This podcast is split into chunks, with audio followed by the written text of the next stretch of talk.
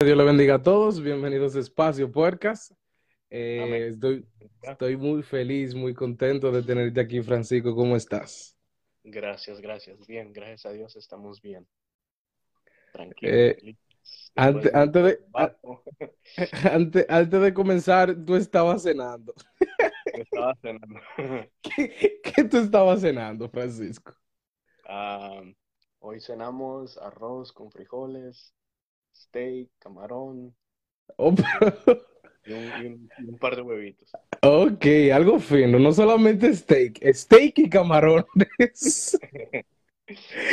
En realidad, en realidad era mi lonche, pero se, se me pasó la hora de comer en el trabajo, entonces me lo tuve que traer a la... Ok. Ah, bueno. Pues eh, para, para los que no te conocen, ¿quién es Francisco? Eh, cuando, cuando tú te presentas a alguien o cuando alguien trata de conocerte, ¿cómo, tú- cómo tú te presentas? Bueno, mi nombre es Francisco Salgado, eh, para servirle a Dios y a usted. Soy mexicano, eh, nacido en los Estados Unidos, pero criado en México. Eh, ahora ya estoy felizmente casado. Felizmente casado. Sí. Ay, no, Ok. siempre he sido como mi, mi introducción ha sido corta. Francisco Salgado, hasta ahí. La gente te, te va conociendo con el tiempo. Claro, con el tiempo es que me voy a dar a conocer, pues ya ves, las veces que hemos frecuentado es que nos hemos ah, hablado más, intercambiado más palabras. Ok, sí, es verdad, interesante.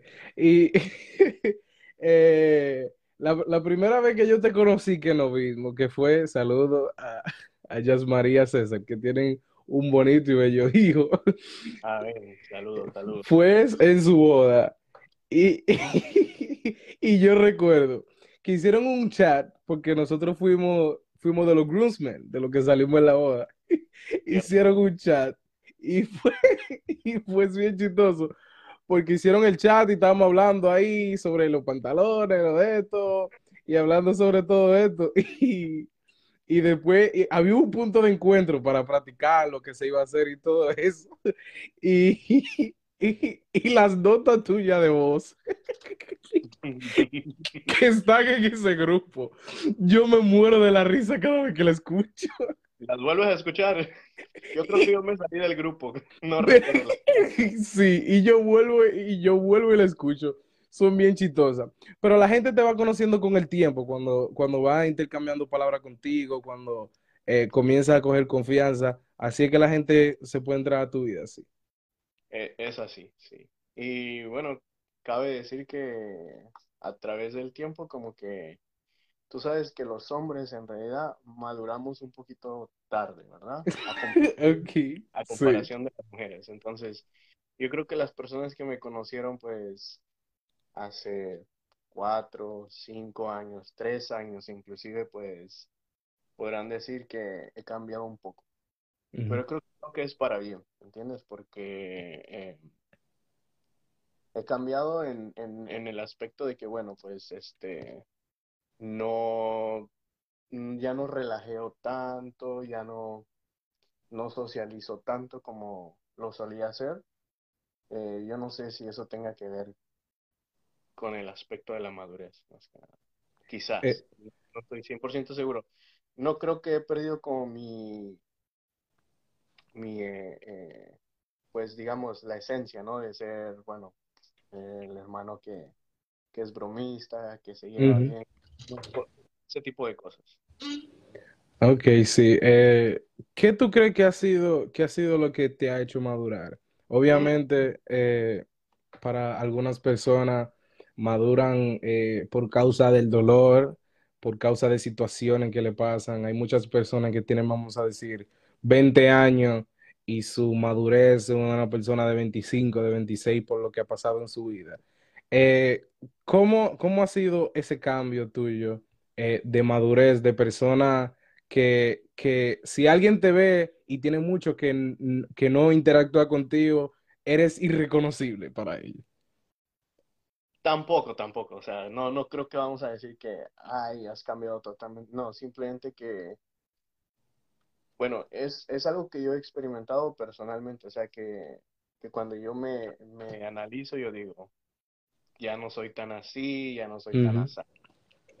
Pero creo que una de las cosas más importantes fue, bueno, ah, yo creo que un par de cosas, ¿me entiendes?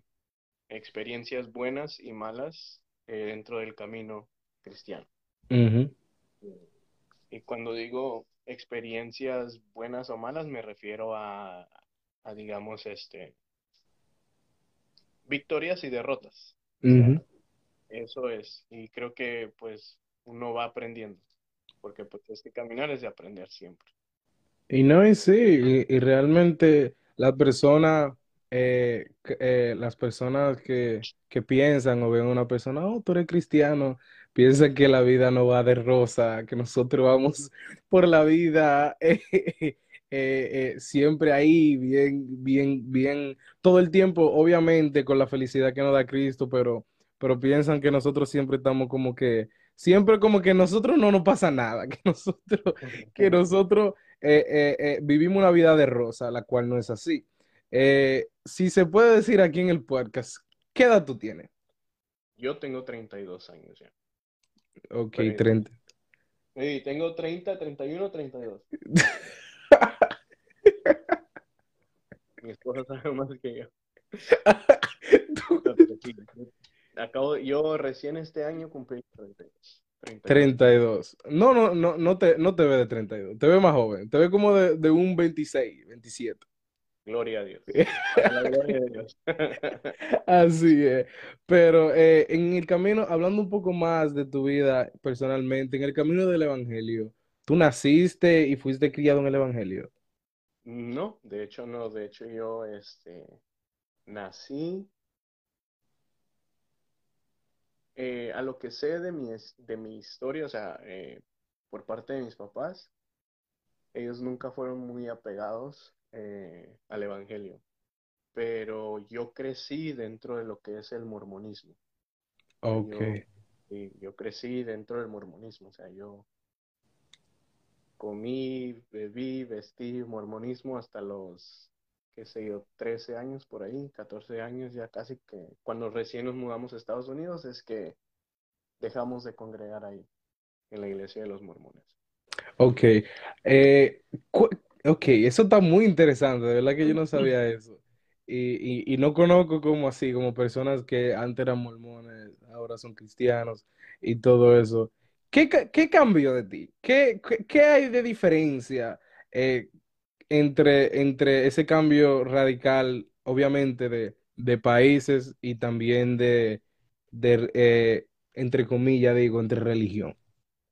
Claro, eh, bueno, mira, yo te puedo decir que a lo que yo he experimentado, no, no puedo generalizar porque quizás al generalizar quizás llegamos a, a ofender o, ¿me entiendes? Y Ujú. más ahorita está en la actualidad, la sociedad, que todo nos ofende. Nos cancelan. Espacio sí, podcast cancelado. No, no, no. eh, en mi experiencia personal, pues yo te voy a decir algo. Eh, yo no creo que ninguna iglesia, sea secta, sea, sea lo que sea, donde yo creo que, que donde se hable de Dios, nunca te van a enseñar lo malo. Ok, Ahora, sí.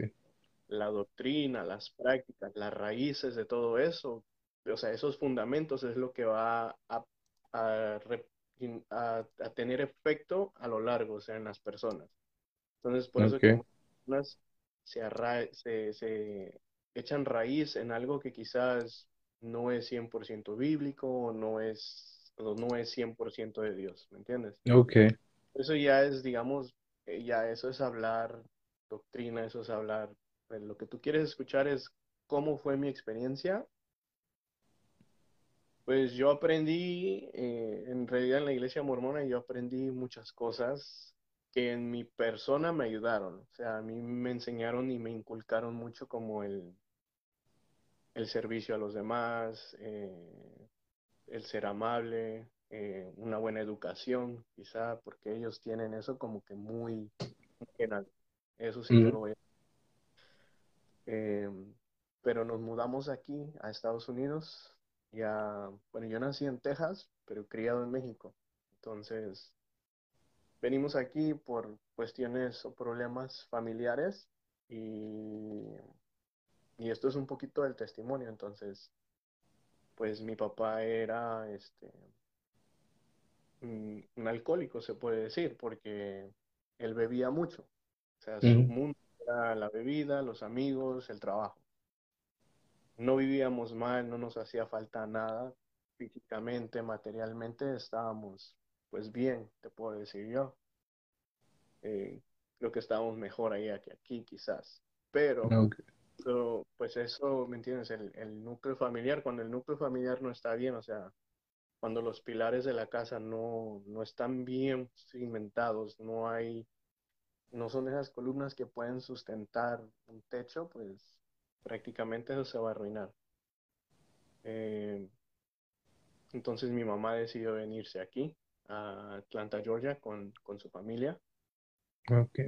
pero eso sirvió para que, para que Dios obrara, porque a través de esa rotura, pues eh, el Evangelio, la gracia de Dios llega a nuestra familia, porque entonces mi papá es transformado, mi papá es cambiado a través del Evangelio. Ok. Es así como él pues regresa a buscar a su familia, que es lo que Dios quiere, porque tú sabes que el enemigo en lo que busca es destruir, es, es hacer mal a la humanidad. Y Jesucristo vino a destruir todas esas obras del mal y hacerlas nuevas, ¿verdad? Entonces. Yo lo que me impactó, pues después de un tiempo de no ver a mi papá, fue eso, el, el ver la transformación que mi papá, en, en, mi papá, el cambio de mi papá. Yo creo que eso a mí siempre me intrigó. Y entonces, pues, porque en realidad, pues, dejamos de asistir a la iglesia mormona y es como que, como en todo, tú dejas de hacer algo y es una vida, pues, eh, sin sentido. O sea, el, el que es deportista, si deja de hacer deporte, obviamente se olvida de todo, ¿me entiendes? Todo eso igual.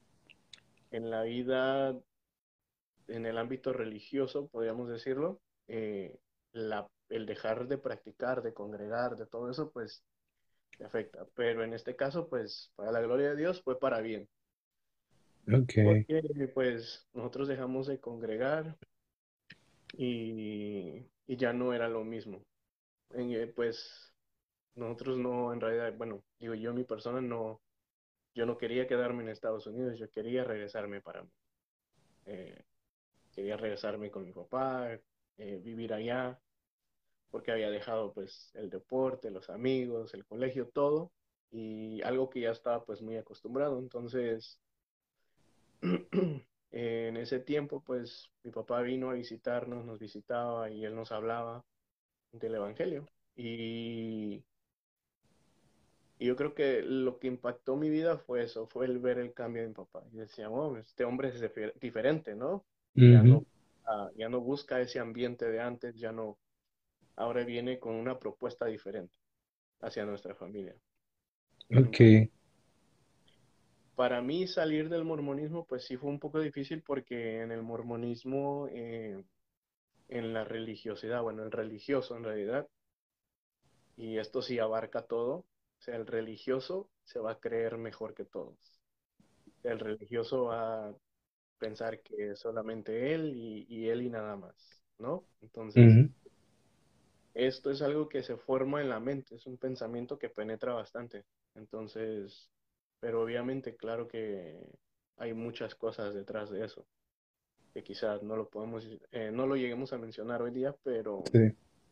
eh, fue eso, ¿no? El, porque pues antes yo me recuerdo que desde pequeño yo defendía eh, el mormonismo a capa y espada. Lo, mi- lo mismo que tú escuchabas, tú, tú, tú lo repetías. lo repetías, ¿sí? Eh, eh, es, es exactamente. Yo recuerdo que cuando estaba pequeño, mi abuelo, eh, por parte de mi papá, eh, él sufrió embolia. Entonces, él, desde que yo tengo uso de razón, pues él casi prácticamente vivió el resto de su vida postrado en cama. Oh, wow. Entonces, llegaban a visitarlo, llegaba un señor a leerle la Biblia, a hablarle el Evangelio, cosas así.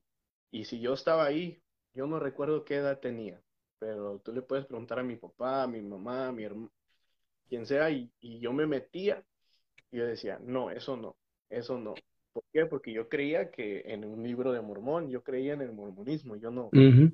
rechazaba totalmente lo que era la palabra de Dios, la Biblia, lo que era el Evangelio de Jesucristo. Ok. O sea, así crecías, así ibas creciendo, porque como tú lo dices, o sea, tú ibas repitiendo lo que escuchabas. Eh, o sea, monkey sí, monkey do. O sea, lo que tú veías, tú lo hacías. Y obviamente eso te hacía sentir bien, te, te hacía estar como, te da un estatus, por así decirlo. Ok.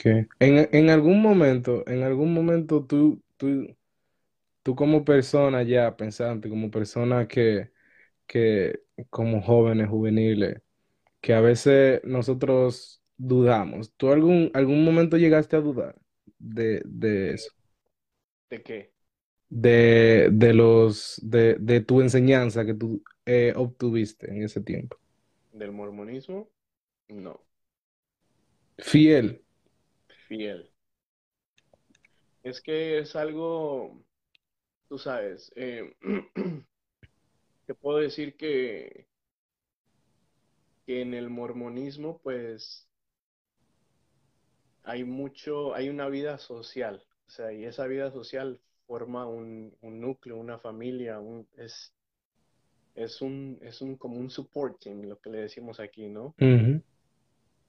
O sea, ya que tristemente, y lo tengo que decir, eh, muchas veces en el Evangelio eso es una, una decadencia, que no hay eh, esa, ese, ese, esa disposición de ir más allá para ayudar a tu prójimo, para ayudar a tu hermano, a tu amigo, ¿me entiendes? Entonces, eh, yo creo que ahí y en otras sectas que he conocido, eh, ese grupo social, o sea, es lo que le da fuerza y es lo que crea en ti, o sea, ¿por qué? Porque en, inconscientemente tú sabes que, que tú tienes a alguien que te respalda, pero tú dices, yo, yo creo en esto, no le veo fallas porque hay un sistema que funciona y marcha bien.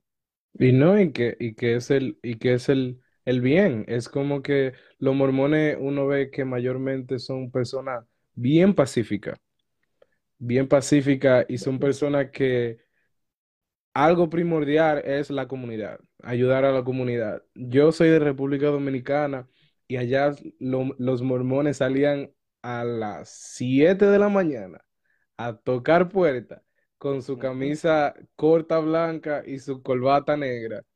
Y, y, y, y, y nada. Ah, y nada, y, y, y, y, y- y eran tocando puertas desde temprano. Y, y, y, y tú lo veías que se entregaban mucho a lo que creían. Realmente, la persona, hubieron muchas personas que abusaron de ellos. Por ejemplo, le lo maldecían, le tiraban agua y que es muy temprano, bla, bla, bla, y ya tú sabes. Pero ellos todo el tiempo fiel y pacífico. Y lo que es es, ellos pueden llegar a tu casa, aquí, en donde sea, y ellos antes de irse de tu casa, lo único, lo, lo que siempre te van a preguntar es, "¿Al- ¿hay algo que podamos hacer por usted? Y si tú le dices, aunque se lo digas de maldad, quiero que me corten mi jardín, en corbata y pantalón y camisa, ellos te lo van a hacer. Yo soy testigo eso, porque eso es, eso es algo que se te inculca, es algo que es una enseñanza que tú dices, yo lo hago porque sé que va a ser de, de ayuda, de bendición, lo que tú quieras, o sea, va a ser bueno. Y eso, y eso es lo que es la, es la primera impresión. Tú sabes que la primera impres- impresión en todo cuenta mucho, en un trabajo, en un equipo de, de deportes, en lo que sea. La primera impresión vale mucho. Entonces, lo que ellos hacen es eso, dar una buena impresión, una buena imagen. In- Te vas a quejar de, nunca vas a escuchar a alguien que se queje. No Interesante. No, interesante, de, ver- de verdad que sí, ellos, ellos son muy entregados. Eh, la mayor audiencia. Bueno, aquí ahora estamos haciendo algo diferente, lo de lo live y después lo ponemos formato audio y después lo tiramos Spotify toda eh, esto y, yo puedo ver y tengo acceso a ver eh, las edades que me que consumen mi contenido y, los mayores son entre 18 a 25 o 26, más o menos la edad más, eh, el ranking más, alto que, que consume mi contenido. Eh, ¿quién, cómo era Francisco como joven? Como joven, eh, ¿hablas de adolescencia o joven adulto? Ok, adolescencia. Adolescente, mira, tristemente mi adolescencia fue pues algo turbulenta. Yo, yo, digamos que yo me entregué y yo conocí de- del Evangelio eh, a los 16 años en una campaña aquí local de la iglesia de Douglasville, eh, en una campaña del, del pastor eh, Walter Girón, me imagino que, que lo ubican, ¿sí?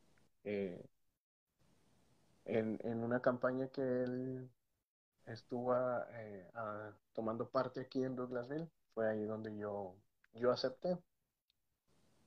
Entonces, 16 años, 17, yo estaba como en, era de sophomore a junior de high school.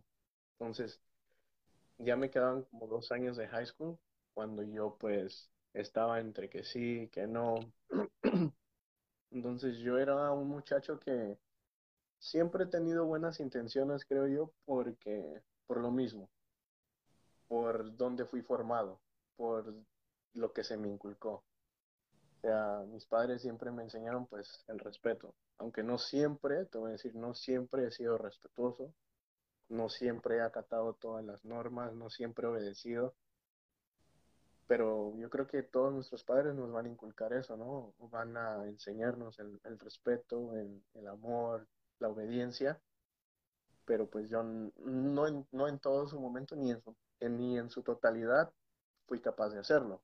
Obviamente por muchas cosas. Eh, cuando tú te acercas al mundo, pues te ves afectado.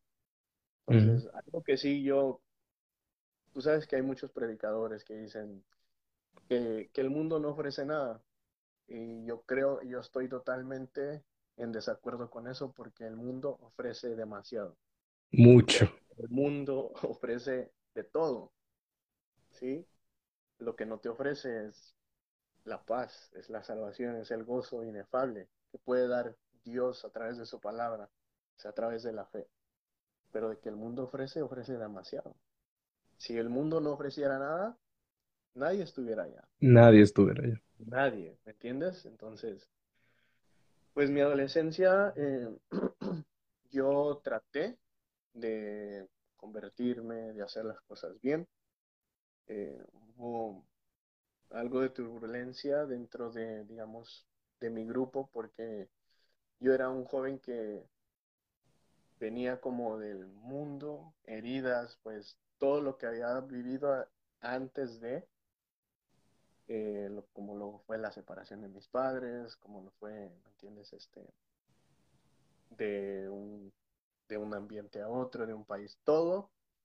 Entonces, cuando yo intento como meterme a la, a la iglesia, como encajar y hacer las cosas bien, pues había muchachos que querían salir al mundo. Entonces, era como un choque, ¿me entiendes? O sea, yo entrando y ellos queriendo salir, pero pues ante todo yo era la mala influencia. Ok. Eh, entonces, pues sí, un poquito desobediente, un poquito rebelde, aunque te digo, mi intención siempre fue hacer las cosas bien. Eh, entonces de ahí, pues, en mi adolescencia, pues yo intenté perseverar eh, a los 18 años cuando pues terminé high school, mis estudios de, high school, pues eh, yo jugaba fútbol, yo jugaba fútbol soccer y eh, hubo un entrenador, un coach, que él me preguntaba porque él era el que me llevaba a jugar para su club y Y él me decía, ¿y qué vas a hacer? Y yo decía, no, no sé qué voy a hacer. Porque yo desconocía en su totalidad como el, el sistema educativo de, de, Estados Unidos. Yo no sabía que si eras buen atleta y eras pues un buen estudiante, podías obtener buenas opciones para un, una universidad o cosas así. Entonces él tenía un amigo en un colegio y me llevó a hacer pruebas, a hacer unos tryouts de soccer y me quedé. Entonces me dieron una beca parcial al principio y después ya me dieron el, el Fulbright. Y pues eh, ahí fue como que donde todo se vino abajo. Ahí sí que dejé de confiar, dejé de orar, dejé, dejé el ambiente espiritual. O sea, yo con esto no te digo que, que la universidad es mala, que el deporte es malo, no, porque al contrario, yo estoy a favor de todo eso, de que nos superemos, de que progresemos y de que podamos dar buen testimonio nosotros eh, en, en ese ambiente, ¿me entiendes? Uh -huh. Una educación alta o en cualquier cosa que hagamos, en cualquier área que nos podamos desempeñar, que siempre demos buen testimonio de lo que es el Evangelio. Uh -huh. Yo creo que lo que sucedió con mi persona es que yo no estaba 100% eh, cimentado, yo no estaba formado en, la doctrina cristiana, yo no estaba, no tenía esas raíces. Entonces, el descuido fue, fue bastante grave y, y pues triste y doloroso porque pues yo entonces toda mi juventud la viví apartada de Dios. Entonces, ¿A los cuántos años mayormente eh, volviste a, a, a, al, al camino de Dios? Yo me reconcilié a los 25 años. Ok.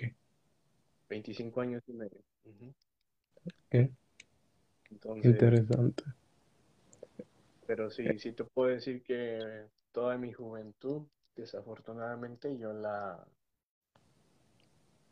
la desperdicié.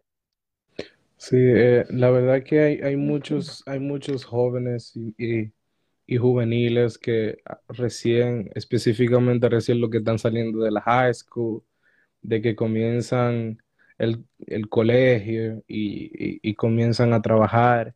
Y, no diciendo que nada de eso es malo, porque sí, es bueno trabajar. La Biblia dice que, que nosotros debemos trabajar. Eh, pero eh, están como entre dos mundos. Y es como que, eh, sí, yo estoy aquí, Dios es bueno, tengo mis amigos, pero lo de allá se ve muy bueno. y, claro. y, est y, están entre esa paradoja.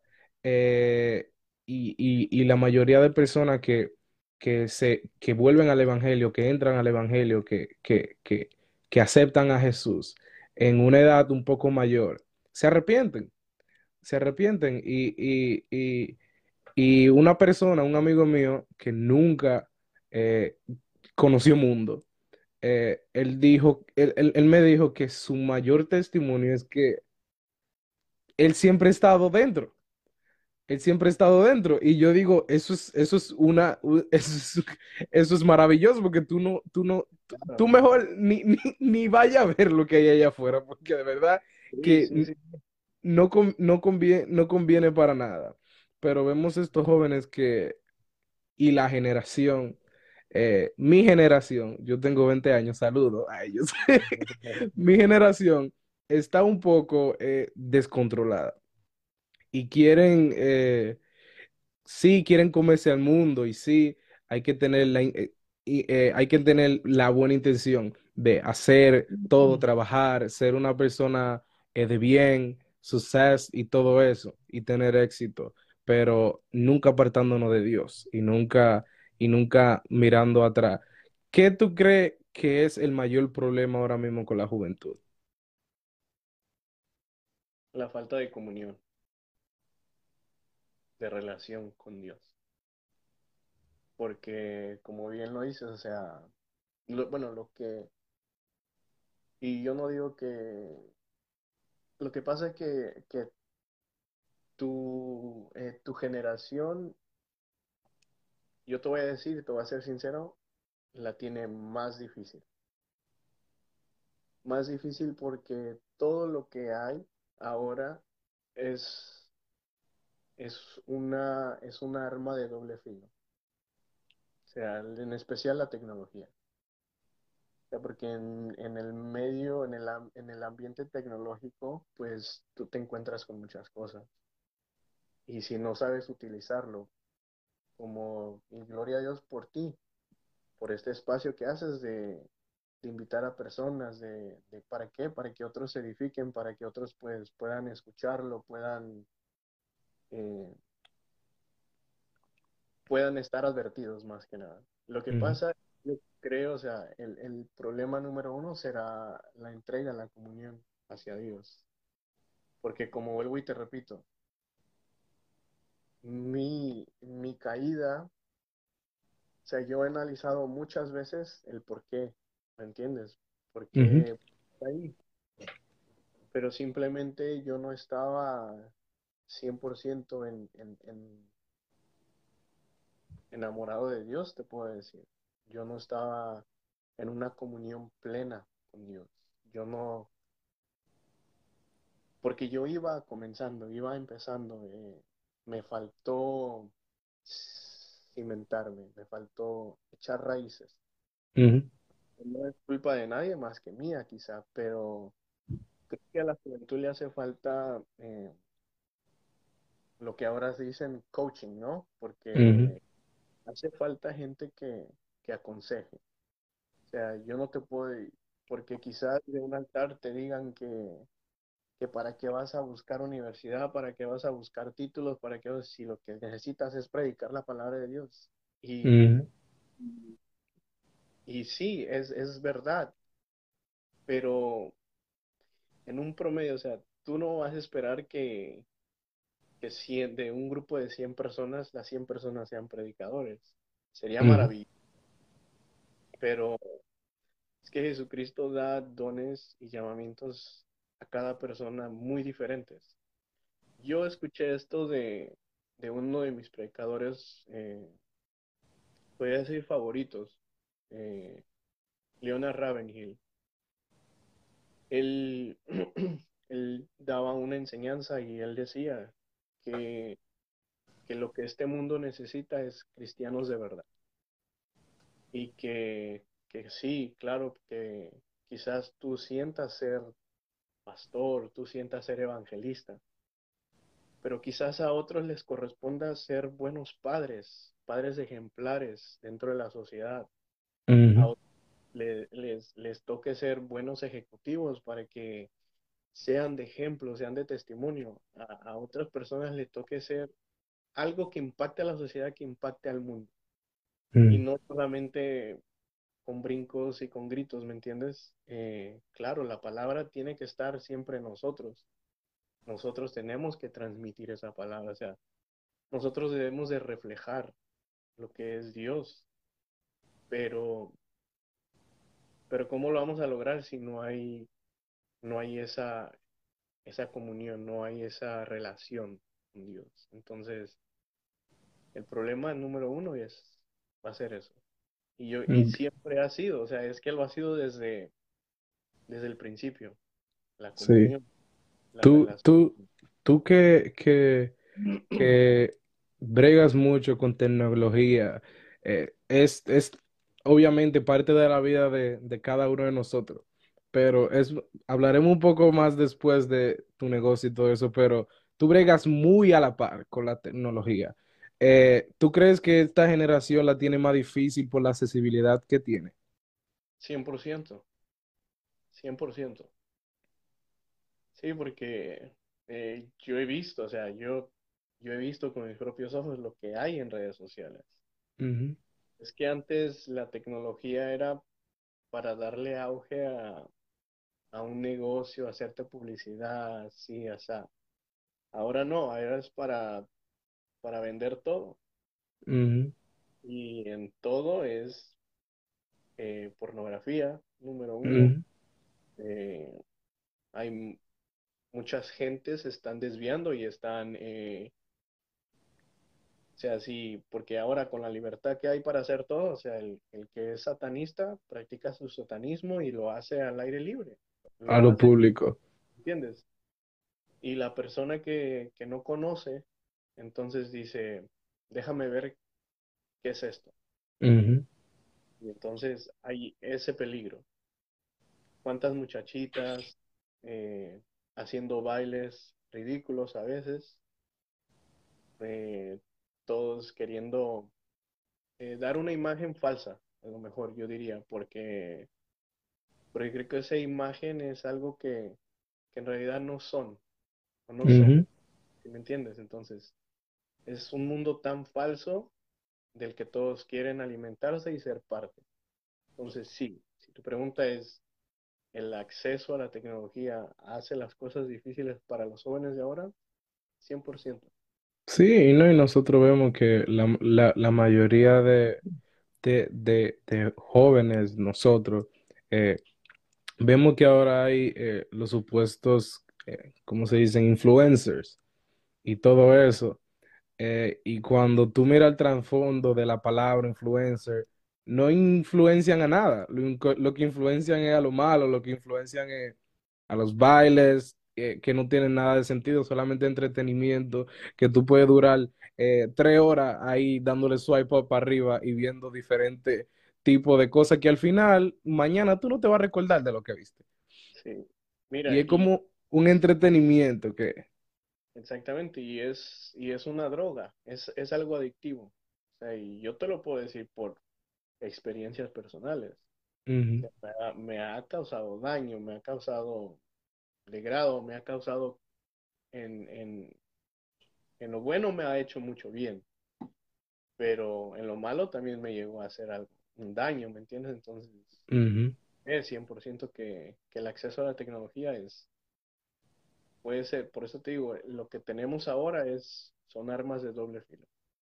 para la juventud, para los adultos, para, para todo, no, porque tú sabes que el enemigo no está respetando sexo, edad, nada, color, nada, nada, él va directo. Entonces, una vez más te digo, o sea, yo te felicito por, por este espacio que tú haces, porque inclusive pues eh, has visto el programa de joven a joven, nosotros lo escuchamos con mi esposa, muy bueno, ¿por qué? Porque Y qué bueno que los pastores pueden respaldar eso. Entonces, eh, sí, los tiempos han cambiado, sí, la tecnología ha avanzado, pero si le podemos dar un buen uso, ujú, puede alcanzar a muchas vidas y puede hacer mucho bien. Así como está haciendo mucho mal, puede hacer mucho bien también. Y no, y sí, de verdad que yo estoy muy contento de, de todos estos programas que, que están surgiendo y, y personas que, que se están motivando, jóvenes que se han motivado a hacer su propio proyecto para, para eh, ayudar. eh, influenciar de, de, de una manera eh, no personalmente, porque eh, yo personalmente no busco influenciar a nadie, Samuel no busca influenciar a nadie. Yo lo que quiero que las personas con estas historias que, que, que nos brindan, con los temas que se traen eh, a colación aquí en Espacio Podcast, que, que la influencia más grande sea Cristo y la influencia más grande sea Dios. Eh, porque, como mismo dijo Pablo en un tiempo, que, que ser imitadores de mí, pero como yo de Cristo, porque puso el que, el que todos debemos de imitar, el que todos va, tenemos que seguir, es a Cristo. Y hablando un poco de, de tu, de tu vida parental, que tú eres padre ahora, tú puedes decir que yo soy padre. Soy Tú, puedes- padre. tú te ganas, tú te ganas tu regalo en el Día de los Padres. Sí, sí, sí. Ok, de Sí. hecho fue, fue mi regalo del Día de Padres. ¿Oh, sí? Porque ella, mi bebé, bueno, nuestra bebé nació el 17 de mayo. Ok. después del Día de las Madres, pero vino mi regalo del Día de los Padres. Oh, wow, de verdad que interesante. Eh, tú que hablas eh, un poco, que hablaste un poco de, de tu, de tu infancia, eh, lo que tú pasaste, ¿qué eso te enseñó para tú criar, para tú influenciar, para tú pedirle a Dios dirección y, y, y, y tus valores eh, con tu hija? Bueno, eh, yo creo que sigue en pie el, el, el, el inculcarle o el enseñarle pues el respeto a todos, Ujú, obviamente, pero sobre todo creo que ahora que somos conocedores de la palabra, eh, es el amor a Dios, es la entrega a Dios. Creo que puede ser la enseñanza más grande. O sea, yo puedo enseñarle a manejar un negocio, a crear un negocio, pero eso no le va, no le va a dar lo suficiente. O sea, nuestra prioridad va a ser enseñarle a amar a Dios. Y pues bueno, con mi esposa hemos ya platicado mucho acerca de eso, en cuanto a la educación y todo lo que, lo que conlleva ser padre. Eh, Pues yo como veo las cosas, en realidad, pues yo siempre dije que o sea, yo con esto no culpo a mis padres porque mis padres no sabían, o sea, ellos dieron lo mejor de sí. Ellos Sí. eh, en sus capacidades, ellos me enseñaron lo mejor que ellos pudieron. Porque obviamente hay, hay una historia, hay un trasfondo, porque a ellos no se les enseñó y sus antepasados no le enseñaron mejor. Entonces, más ahora que la gracia de Dios está en nuestras vidas, o sea, ahora que mi esposa y yo, los ambos somos cristianos, tenemos esa misma fe y ese mismo enfoque, pues yo no va- yo no digo que va a ser fácil, pero puede ser mejor. Y, Sí. y, y vamos a hacer un equipo.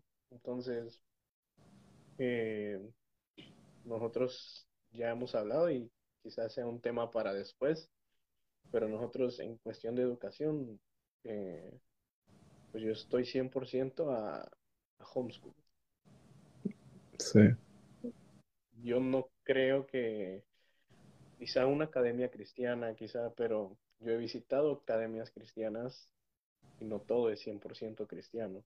Entonces, ahora en las escuelas lo que ves es, o sea, con la libertad que se le ha dado a todo, o sea, yo me doy cuenta de que, tristemente, o sea, yo no quiero que un, que un satánico, que un ateo, que un homosexual eh, eduque a mi hija, a mis hijos. ¿Por qué? Porque ellos no conocen el temor de Dios, ellos no conocen. Y tú sabes cuánto apoyo se le está dando a esto, más dentro de los Estados Unidos. O sea, dentro de Unidos este es un tema que, que creo que los cristianos lo toman muy a la ligera. O sea, yo no concibo la idea de que los padres envíen a sus hijos a las escuelas públicas así como así.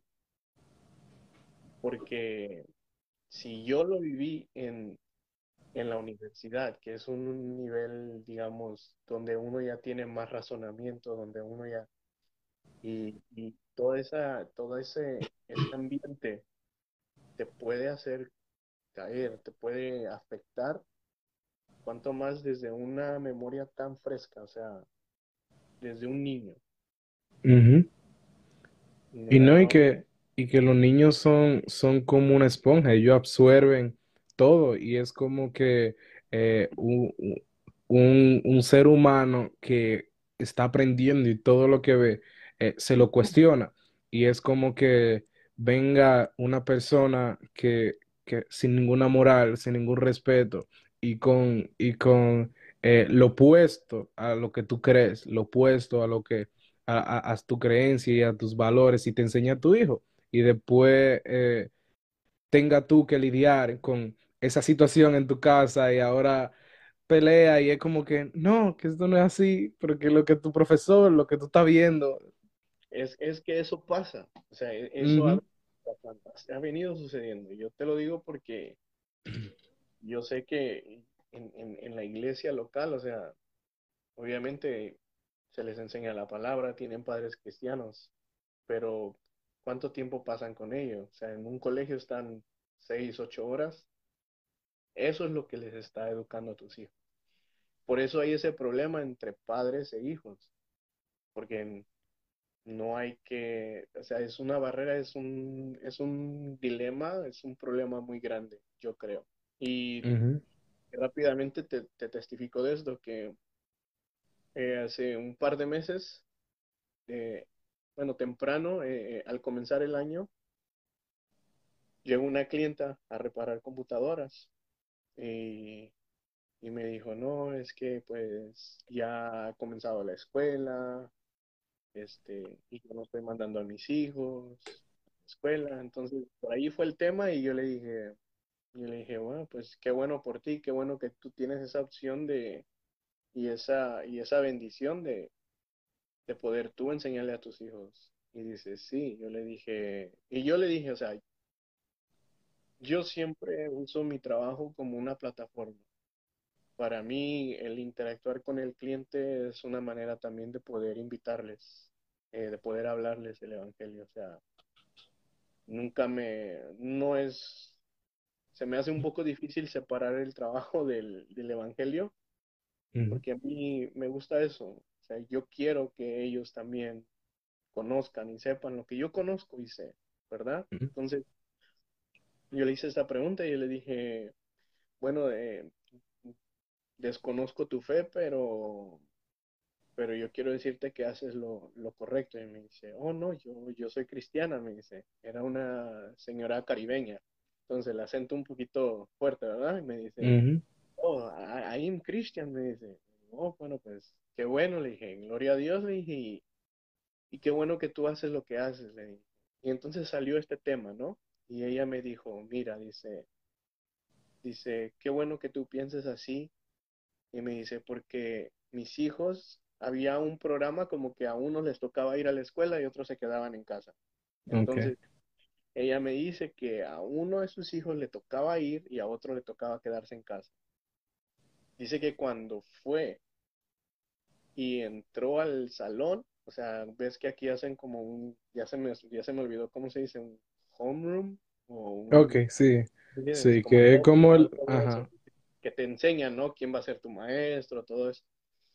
Dice que ella entró a esa aula y que cuando entró al aula dice que miró muchas cosas, o sea, pósters, imágenes, que a ella le dio, o sea, que ella se quedó impactada y ella dijo, ¿qué es esto? Y entonces que cuando conoció al maestro, dice que la notó un poquito raro, ¿no? Y que dijo, esta persona imposible que conozca de Dios. En su mente eso dijo ella y ella fue y dijo, yo quiero llevarme a mi hijo a mi casa. Entonces fue a la dirección a hablar con el principal y que le preguntaron, ¿y por qué quiere sacar a su hijo del salón de clases? Y que ella simplemente dijo, dice, dice, la verdad que yo no pude decir que soy cristiana y que no estoy de acuerdo con lo que le vayan a enseñar acá, dice, me dio un poquito de temor porque ahora todo les ofende y ahora todo lo toman a, mal. Entonces, yo sufrir consecuencias, pero ellos no. Entonces, exacto, a- ella lo único que dijo, dijo, bueno, es que ya tengo uno en casa y me gustaría tener los dos en casa. Y que sí, ahí, y ella me dijo, no entiendo, dice, ahora no sé qué va a pasar, dice, tantos jóvenes y niños en un aula de clases con personas tan endemoniadas, sí, tan malvadas. Y entonces yo le dije, claro, le dije, o sea, yo, o sea, yo tengo mucho tiempo pensando eso, o sea, inclusive desde antes de casarme, yo se lo platicaba a mi esposa y decía, mis hijos no van a ir a la escuela pública. O sea, si tú estás de acuerdo, sigamos, si no, pues se rompe el trato. Pero gracias a Dios que hemos tenido eso, ese pensamiento ha sido mutuo. De, claro, de tratar de educar a nuestros hijos lo más que podamos, eh, acercándonos al Evangelio. no, sí, claro, y, y, es- y, y, y específicamente una niña, ¿verdad? Que tú tienes. Una niña. Eh, eh, es, es, es, es un poco como Es un poco temeroso porque yo que fui a la escuela, yo que conozco eh, muchas personas y, y- y tengo muchas amistades femeninas que yo he visto de la forma que la han tratado, yo he escuchado historias de, de lo que, lo que, lo que influyen a ser aún cristianas que, Sí, que quieren y, y de verdad que es un poco alarmante y vemos que De verdad, no hay, no va, aquí eh, no va a haber, aparte de Estados Unidos en general, no va a haber como nunca un punto medio, porque siempre está este, este ahora mismo, eh, eh, eh, este apoderamiento izquierdista que quiere que tú, que tú tienes que creer lo que yo, lo que me dé mi gana. Y, y tú tienes que respetarme a mí y yo no te voy a respetar a ti. Es que todos exigen un respeto, ¿un respeto a qué? O sea, es un respeto a la rebeldía ante Dios. Eso es todo lo simple y sencillamente. No hay, muchos dicen, no, es que ¿por qué ofendes? ¿Por qué, por qué insultas? ¿Por qué haces menos? ¿Por qué condenas? No, y, y yo simplemente defiendo lo que, lo que es mi fe. Yo defiendo a Dios. Yo no defiendo mis ideas, defiendo mi fe. No, claro, no, sí, claro, claramente. Y está muy bueno y ojalá que muchos padres y muchas personas piensen igual que tú. Eh, ahora, ¿qué tal cambió eh, tu vida cuando te pusieron ese anillo en la mano izquierda? Como que recibió una investidura. Ajá, ¿qué, qué, qué tal, qué tal eh, cambió? ¿Cómo, cómo fue todo eso? Eh, esos futuros jóvenes que, que verán o escucharán esto en Spotify o, no- o donde quiera que lo escuchen que no, que no están casados y, y, y- o están en proceso. Bueno, yo te puedo decir, te puedo testificar que, cuando es de Dios, pues todo va, o sea, todo va a ser, todo va a encajar, o sea, todo va a venir en su punto, o sea, todo va a ser, no va a haber temor, no va a haber miedos, o sea, mucha gente dice, cuando yo he platicado con personas, ellos me dicen, me dicen, "No, y es que si no funciona, y es que si esto, si lo otro, o sea, yo estoy hablando de personas no cristianas. Eh, porque el cristiano que piensa eso, entonces ahí no es. Eh, yo te puedo decir que no fue fácil, claro. Bueno, más que nada con mi esposa, pues estábamos a cuatro horas y media de distancia. Oh, wow. De hecho, éramos de la misma zona, pero la zona se dividió. O sea, fue, éramos la zona 3. antes estaban las Carolinas con Georgia y después se dividió y a las Carolinas ahora que están a cargo del pastor Francisco Rodríguez, eh, se dividieron, entonces pues un poquito difícil, ¿no? Por las zonas, todo eso, pero yo no te voy a decir que yo, yo lo merecía, yo te puedo decir que fue algo que mi esposa, creo que el resultado de nuestro matrimonio es como que una oración de mi esposa, no fue la mía, porque si yo te soy sincero, yo en realidad no, sí anhelaba, pero debido a mi, a mi pasado, yo no me creía eh, Merecedor. merecedor de tanto, o sea, sinceramente yo no pensaba que, que iba a lograr como casarme, formar familia. Quizá, digo, en mi anhelo sí, pero eh, había algo, ¿no? Que, que me decía como que pues no lo mereces. Pero mira, mi esposa yo creo que Dios la ama mucho y a mí mucho más porque Ujú, me ha dado, ¿me entiendes? Me ha dado esta bendición y me ha puesto a, en, en prácticamente a mi cargo, en mis manos, pues a su hija, una hija que también él ha amado mucho porque le ha dado salvación también, le, le, le ha dado muchas bendiciones. Y yo te puedo testificar de que si es la voluntad de Dios, pues va a suceder y todo va a ir paso a paso. Eh, recientemente fuimos testigos de, del matrimonio de, de nuestro hermano Ronald y su esposa, ¿verdad? Hija del presbítero Federico. Este, igual, o sea, y yo creo que el testimonio de, de todo cristiano, cuando es la voluntad de Dios, vas a escuchar eso, o sea, que, que Dios va poniendo todo en su lugar, va acomodando todo y todo se todo sienta bien. Inclusive pues yo a mi esposa nunca en realidad le pedí que se mudara para Georgia, pero ahí sí yo sí le pedí a Dios que, que fuera él quien tratara. Obviamente que si a mí me tocaba mudarme, yo me iba a mudar. Pero de ella salió pues que se iba a mudar, que íbamos a estar aquí en Georgia. Para mí eso fue una bendición, o sea, y siempre todo ha sentado bien, o sea, no ha sido como que en, en desacuerdo, en disgusto, no. Mm, no recuerdo un momento en el que, obviamente ahora ya en la convivencia, en el, dentro del matrimonio, pues son, son dos mentes diferentes, dos caracteres diferentes, dos culturas casi diferentes, entonces, obviamente que va a haber diferencias, pero en cuanto al matrimonio, no. O sea, y no fue algo forzado tampoco. O sea, nunca, nunca se forza, nunca. Y la verdad que ha sido una experiencia muy bonita. El cambio ni lo sentí. O sea, yo no lo sentí. Yo... Inclusive le preguntaba a mi esposa, yo le hacía esa pregunta a mi esposa, ¿cómo te sientes? ¿Sientes raro? Nada. Y no, y, realmente eso, eso es lo que la Biblia también nos plantea y no, y nos dice que el amor eh, sobrepasa todo.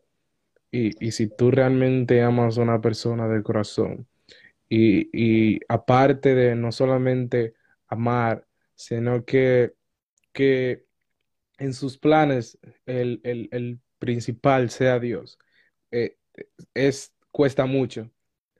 Y, y, y, de verdad que estoy muy feliz y, muy contento por ti eh, en tu matrimonio. ¿Cuánto ya llevan? Un año, un año y meses. No me Ok. ok, no te, no te meteré en problema. La de la fecha es ella. Sí, porque ya tú le preguntaste hasta cuántos años tú tenías. No, sí. Eh, ahora hablando eh, un poco más de, ya casi finalizando, pero tenía mucha curiosidad de hablar este tema contigo, sobre eh, el emprendimiento, sobre eh, el tu, tu negocio, eh, ¿cómo es todo esto? ¿Cómo que yo estoy un poco fuera de, de, eso? Yo quiero saber de todo eso, tu negocio, de qué se trata, cómo comenzaste y todo eso.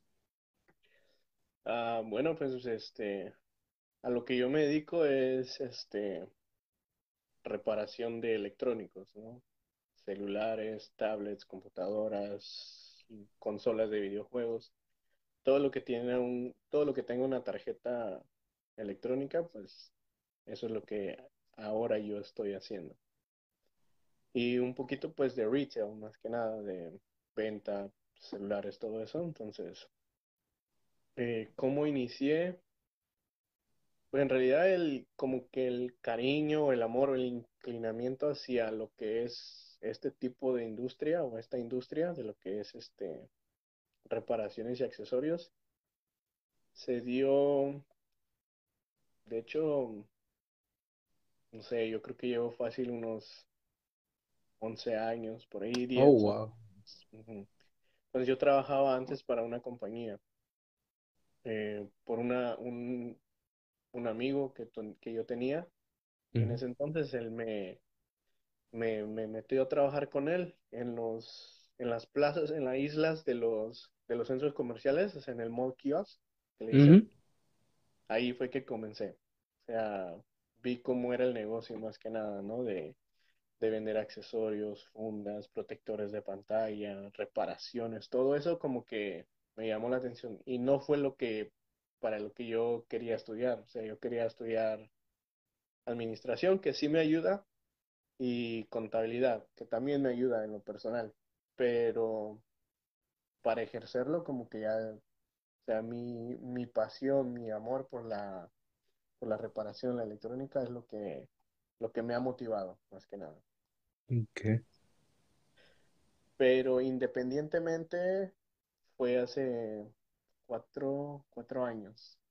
que, que dije, bueno, de hecho, pues eh, yo me alejé un poco de lo que es la industria cuando me reconcilié.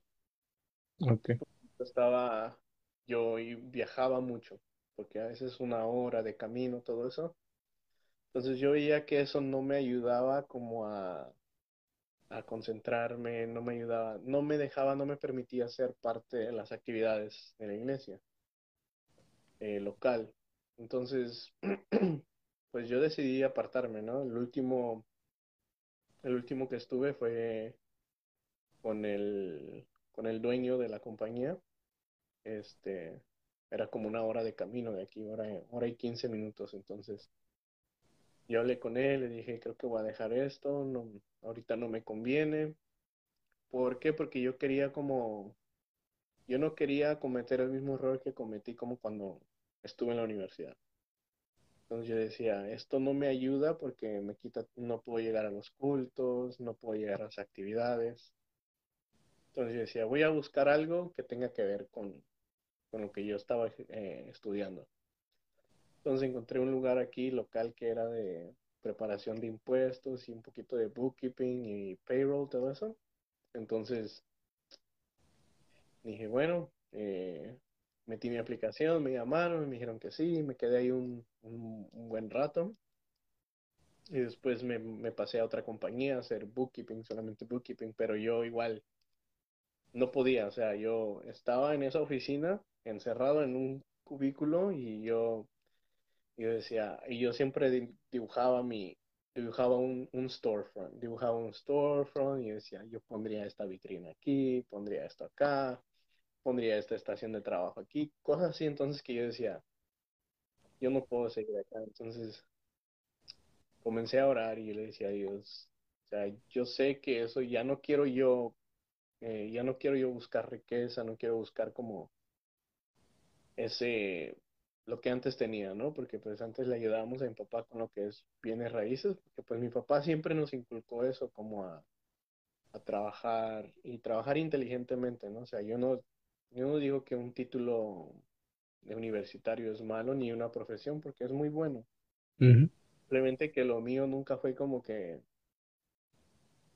de un cierto horario, de unas... No, a mí siempre me gustó ser más.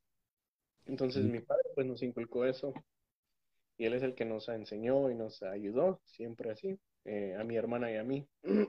Entonces pues yo cuando me aparté de la industria fueron como por dos, tres años que no estaba dentro de la industria, entonces la industria cambia muy rápido y cambia uh -huh. bastante. Entonces cuando yo quise regresar, yo decía, wow, ya, ya no es lo mismo. Entonces yo oré y pedí al Señor. Entonces dije, bueno, lo voy a hacer. Y, y fui, eh, renté un local pequeño y dije, aquí va a ser. Entonces comencé y a los tres meses eso, el edificio donde yo estaba se incendió, ¿verdad? Entonces se incendió. ¿Qué? Sí, yo dejé de operar ahí y yo dije, wow, como que dije, quizás esto no es de Dios. tú dijiste, Señor, tú tuviste que quemar el edificio. y yo dije, esto yo creo que esto no es de Dios. Entonces, yo eh, hice contratos con unas eh, insurance companies, unas compañías de aseguradoras. Entonces, por el tiempo que yo no estuve operando dentro del edificio, pues ahí yo no tenía ni seguro ni nada, yo apenas iba comenzando. Entonces, simplemente todo lo que hice ahí se perdió. Eh, oh, wow. Y yo dije, bueno, está bien.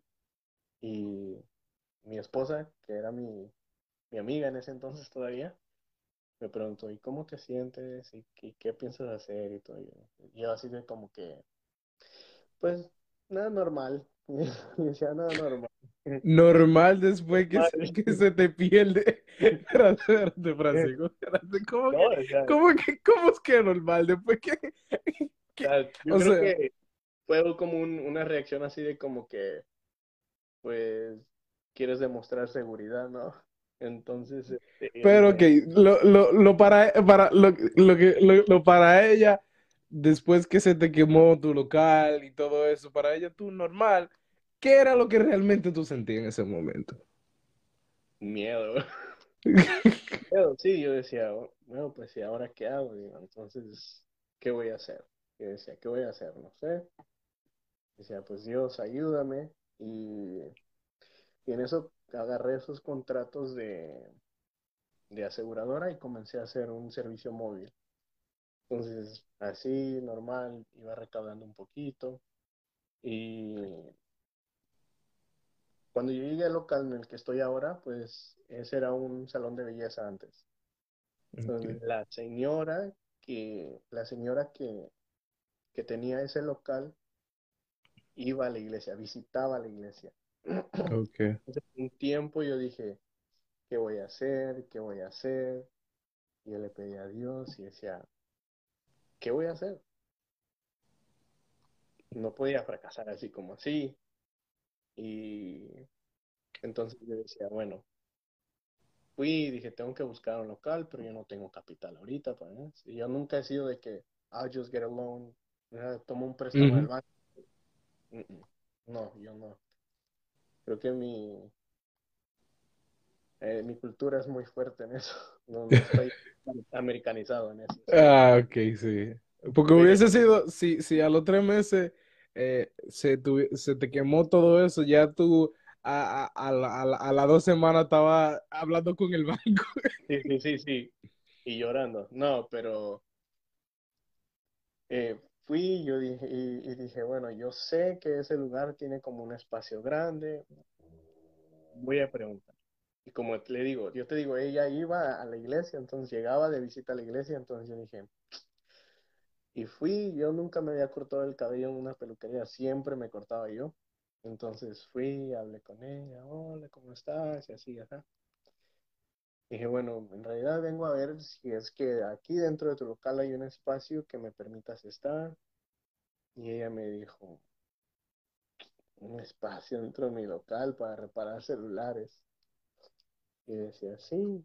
Y me dijo, ¿y cuánto espacio necesitas? Yo dije, dame un, solamente deja de poner una, un- una stand.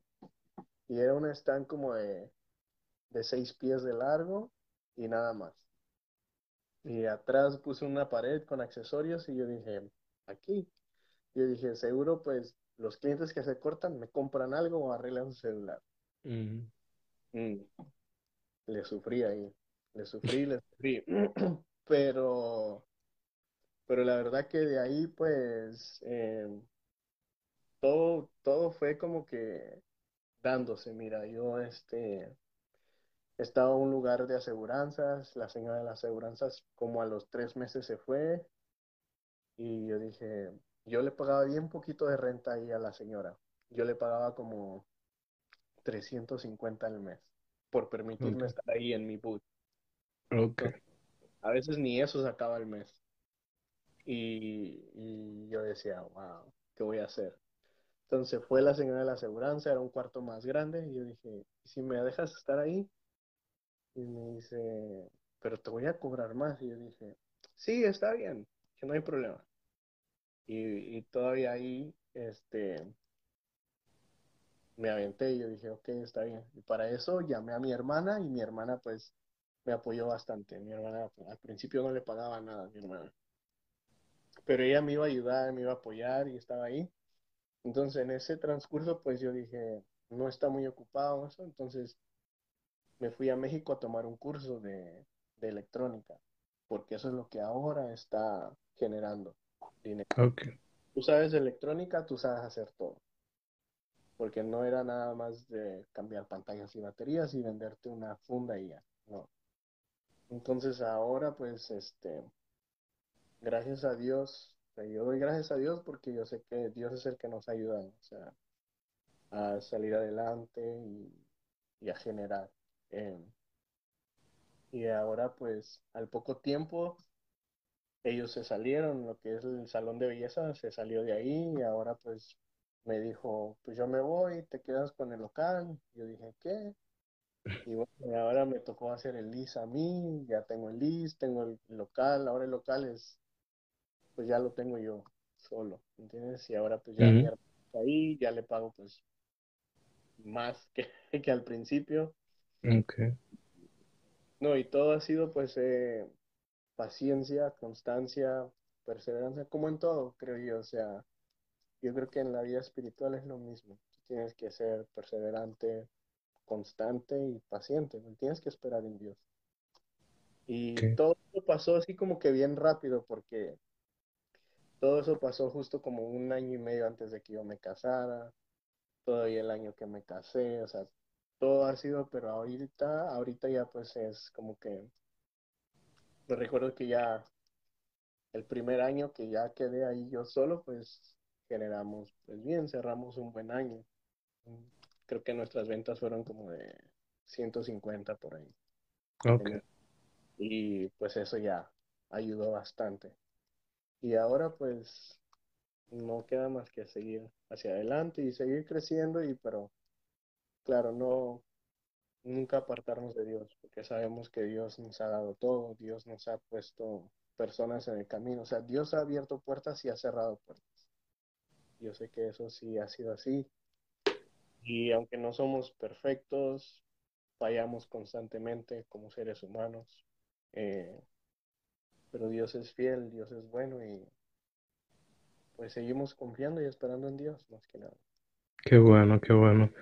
Eh, ya para ir cerrando, ¿qué, cuál es tu definición del éxito? ¿Qué es el éxito para ti? ¿Y qué tú consideras? eh, todo el mundo tiene una opinión diferente. Al final, éxito es éxito, pero todo el mundo tiene una opinión diferente porque para muchos el éxito es tener su familia estable, otro mucho dinero, otro ser famoso, etcétera. ¿Qué es el éxito para ti? Bueno, el éxito, eh,